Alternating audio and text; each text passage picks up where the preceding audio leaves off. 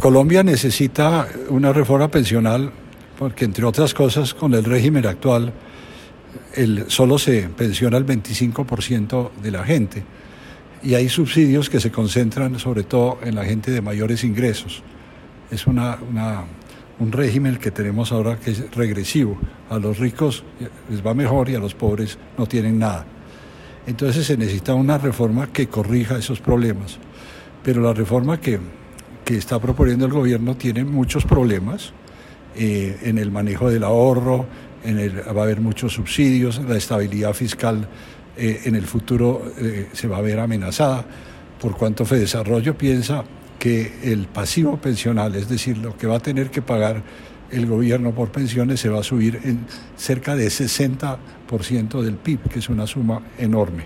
Colombia necesita reformas en lo laboral, en la salud, en la educación y en las pensiones,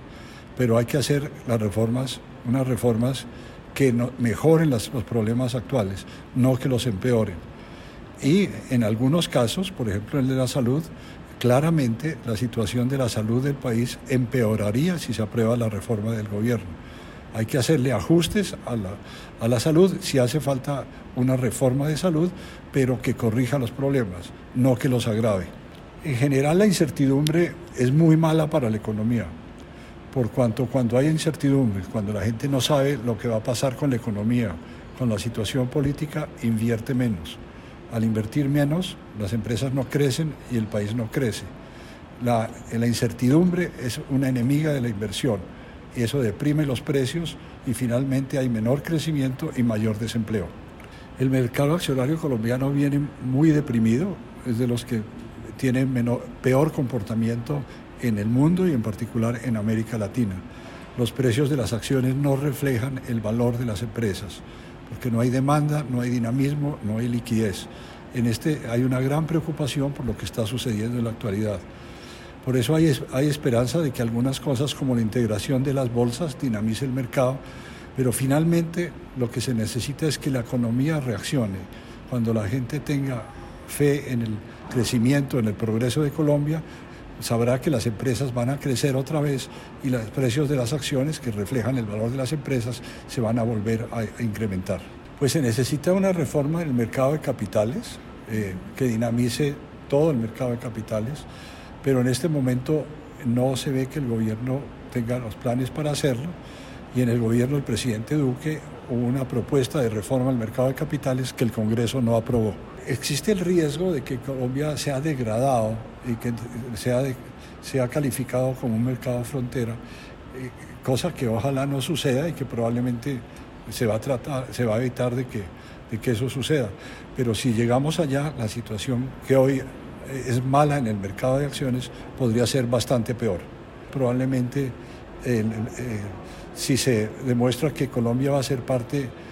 integrada de un mercado más grande, entonces, eh, cuando se funcionen las bolsas, que va a haber una dinamización, se le puede pedir un plazo eh, a, los calificadores de, esta situación para que se corrija.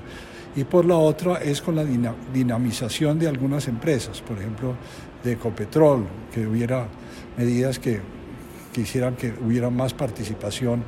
de privados en la propiedad de Ecopetrol. Es algo que no lo vemos ahora, pero eso sería muy útil de que más colombianos pudieran ser dueños de Ecopetrol y eso ampliaría el mercado porque habría más compradores y vendedores de acciones. Pues básicamente lo que se está previendo es que la economía va a crecer, el Producto Interno Bruto va a crecer alrededor de 1,2%, pues mucho menos que el año pasado que fue 7,5%,